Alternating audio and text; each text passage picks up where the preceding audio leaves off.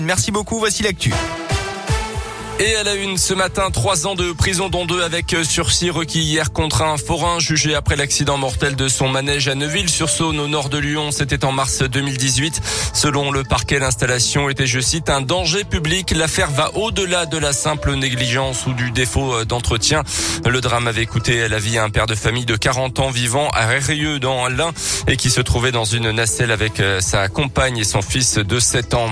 Un prédateur sexuel présumé interpellé dans le Puy-de-Dôme ces derniers jours. Un homme de 27 ans soupçonné de quatre agressions sexuelles et d'une tentative de viol depuis mars 2016 et en 2017, euh, toutes commises dans la Loire, département dont il est originaire. Cinq dossiers dans lesquels il a été mis en examen.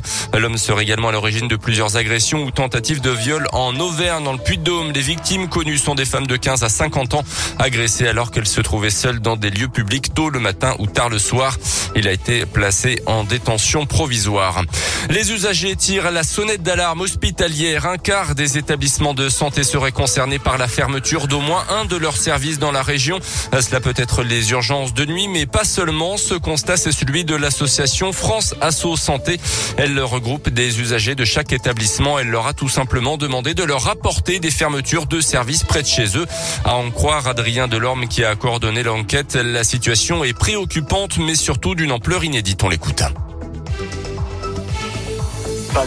Ça ne concerne pas nécessairement les établissements frontaliers pour lesquels on sait qu'il y a des difficultés euh, dans notre région. Ça ne concerne pas que les établissements situés dans ce qu'on appelle les déserts médicaux, que l'on considère comme peut-être moins attractifs pour les professions médicales.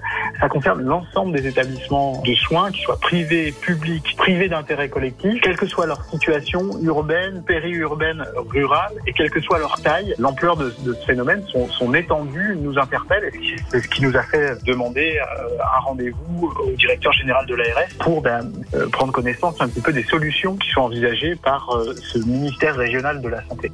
France Asso Santé rappelle que cela fait des années que les services peinent à recruter des professionnels médicaux et paramédicaux également. Un problème évidemment aggravé en raison de la pandémie de Covid. Dans l'actu également, la réclusion à perpétuité pour Yacine Mioub, 15 ans de prison pour son co-accusé dans le procès du meurtre de Mireille Knoll en 2018 à Paris. La cour d'assises a rendu son verdict hier soir. Le caractère antisémite des faits a été retenu. Un 11 novembre 2021 marqué aujourd'hui par l'adieu au dernier compagnon de la libération, Hubert Germain, décédé il y a un mois tout juste. Il sera inhumé aujourd'hui au Mont Valérien, près de Paris, en présence d'Emmanuel Macron, notamment en ce jour de commémoration de l'armistice du 11 novembre 1918. Les sports avec un mot de basket et la défaite de la Gielbourg en Eurocoupe hier soir sur le parquet de Grande Canaria. Un des grands favoris de cette compétition européenne, lourde défaite la plus large de son histoire européenne, 78 à 49 contre les Espagnols. Retour au championnat le week-end prochain avec un choc contre l'Asvel à l'Astrobal et puis à noter en foot la difficile victoire de l'OL féminin hier soir en Ligue des Champions. Deux buts contre le Bayern Munich avec un but des Lyonnaises à la 86e minute de jeu. Merci beaucoup Colin, tu reviendra avec vous à 8h30. Ça continue en podcast à radioscoop.com et appli mobile.